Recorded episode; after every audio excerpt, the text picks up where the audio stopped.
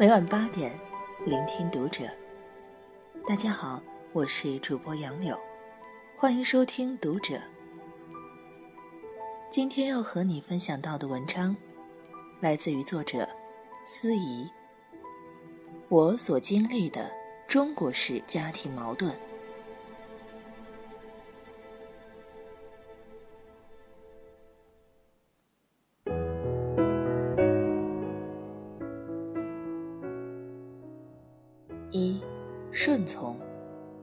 我的妈妈心情能干，家里的大小事都是她在操心做主，对我的照料无微不至。我从小就是乖乖女，学习成绩好又听话，很少向父母提要求。我甚至没出现过青春叛逆期。我在中学时代，对父母最大的反抗，可能就是关于我的头发。我跟他们说过很多次，不喜欢头发太短，但我的反抗根本就是无效的。妈妈会带我去理发店，让理发师把我的头发剪到她满意的长度。在女孩子最青春的年纪，我的头发究竟有多短？有好几次，我被误认成男生。我成年以后。我的婚事自然是妈妈最关心的头等大事，因为和男友的感情一直有问题，我对结婚特别不情愿，甚至感到恐惧。但妈妈认为我们应该且必须结婚，由于我一贯的顺从，我最终还是结婚了。领结婚证那天，我丝毫没有感到幸福喜悦。好似坠入无底深渊。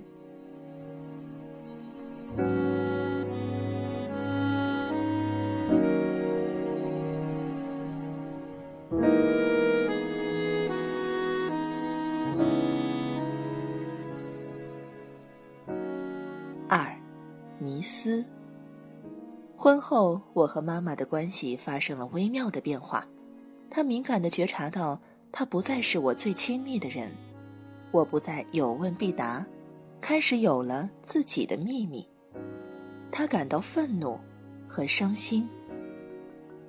在那之前的二十年里，来自学校、媒体和父母的教导，都是同一首歌：父母养育子女不易，付出心血，付出爱，子女应该怀有感恩之心，孝顺父母。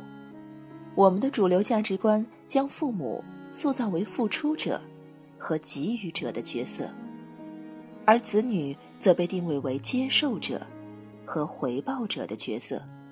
回报的要点之一是孝顺，其中的顺是顺从、服从。在我读了心理学之后，我明白，父母常常是成长经历中对孩子影响最大的人，其中不乏负面影响，比如。自卑，可能源于从小遭受父母的贬低；退缩的性格可能与父母的过度保护有关等等。也有很多研究证实了，父母不同的教育养育方式，对孩子能否健康成长有重要影响。十一岁那年，我生了一场大病，整个寒假闷在家里，一步不许出家门。我发脾气，哭了一场，没想到，爸爸流泪说：“你怎么这么不懂事？你知道你生病，你妈妈背着你哭了多少次，头发都白了。”我呆住了，我以前从没见过爸爸哭。父母是非常爱我的，但这爱里面有太多的控制，同时。他们对我也有期待，这期待里面还有害怕被辜负的脆弱。这两点放在一起，对孩子意味着什么？正好是那句歌词：“听妈妈的话，别让她受伤。”于是我小心翼翼的按照父母的意愿生活。只是，如果父母的要求和感受如此重要，那么我的感受、我的需要在哪里？如果我的顺从和软弱和母亲的控制有关，那么我该如何摆脱成长经历的影响，让自己强大起来呢？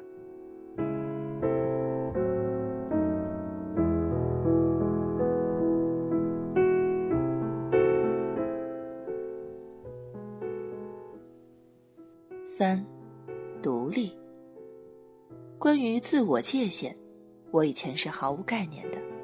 有次我和老公外出旅行，妈妈为了治病方便，在我和老公的家里住了一段时间。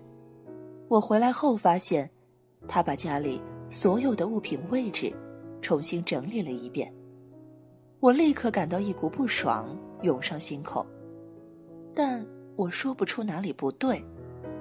难道妈妈身体不适，还辛苦帮我收拾家务，我还要对此不满吗？但后来的几个月里，每当我找东西找不到，我就生气。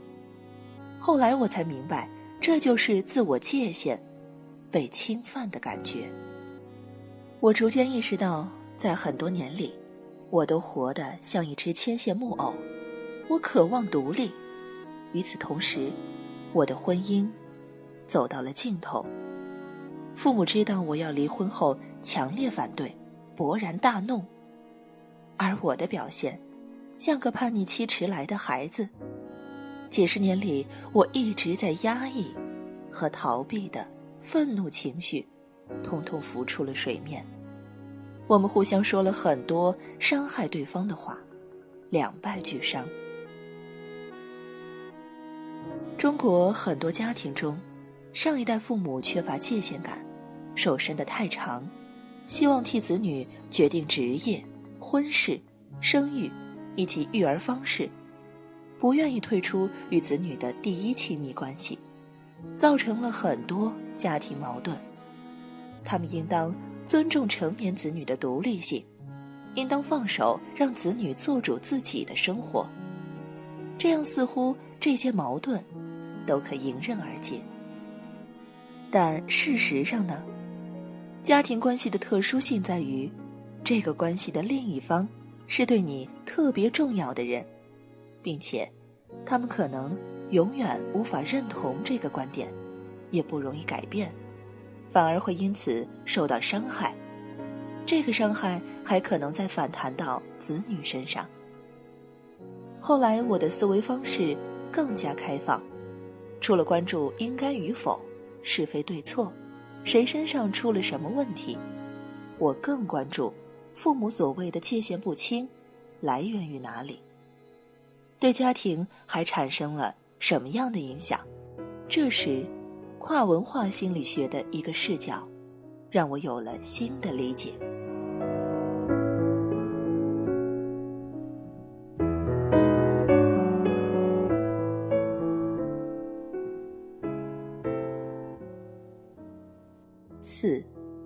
同的自我概念。我们这一代人，成长经历了全球化进程，接受了很多西方的文化和价值观，在思想上比上一代独立，在与父母的关系中，期望拥有更多的自主。我们这一代，更像是走在从互依型自我过渡到独立性自我的路上。从这个角度，现今的中国式家庭矛盾，是东西方互不相同的文化、自我概念、家庭观，在一个个中国小家庭中的碰撞和冲突。文化的产生和持续，必然有其适应社会的现实意义。中国这种家庭成员紧密互依的关系，带给两代人的除了矛盾，也有。巨大的获益。当理解了这些以后，对于父母的界限不清，与其认为他们有问题，我更倾向于看作他们和我不同。这句话现在写下来，如此简单，但曾经很长时间里，我深陷其中，受困于思维的局限和情绪的漩涡。面对这种不同产生的矛盾。如何在保持独立的同时，减少对双方的伤害。首先，需要处理自己的情绪。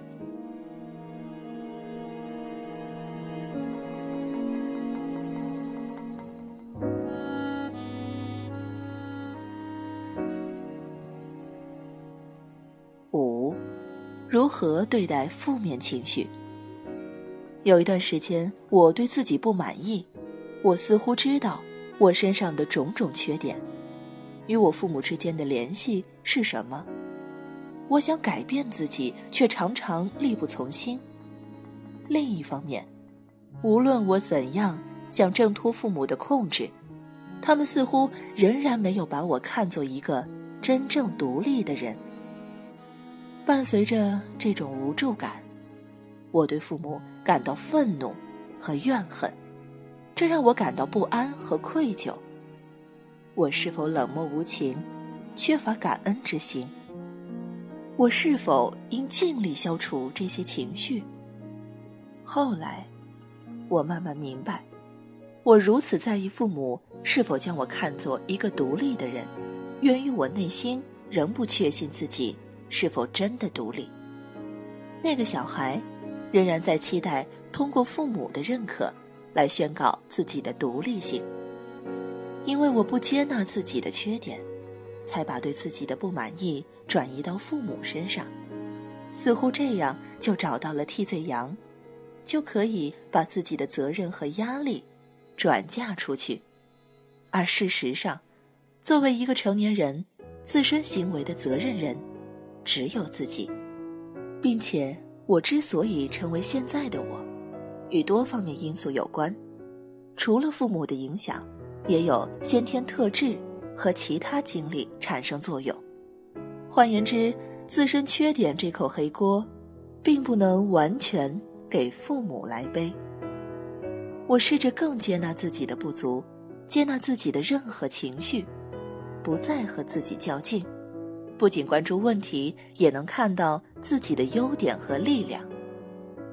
如果说我的问题曾经和父母有关，那么，我身上的优点和做出改变的力量，是否也源于父母的馈赠？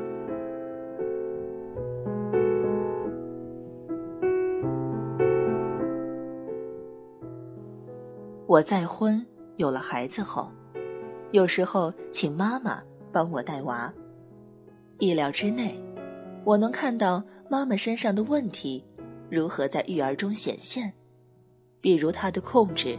他的反应过度，但超出我预期的是，我看到了更多他的优点如何在育儿中显现，比如他的耐心和细心，他的创意和热情。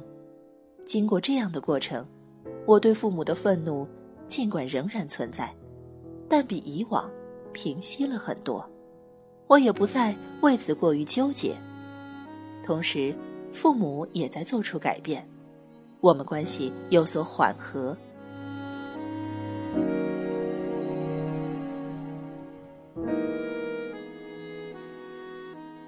越亲密的感情成分越复杂，爱和感激一直都在，伤害、失望、愤怒，有时候也会自然发生。如果发生了，不妨坦诚对待。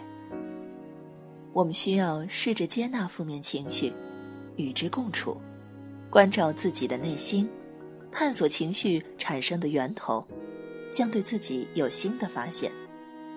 等到负面情绪渐渐平息，再去看这件事，会发现看法可以更加客观、开放，能够接受不同的观察视角，同时新的理解角度。也会让我们的情绪、心态更加放松、平和，更容易规范自己的言行，找到适合有效的沟通方式、相处方式。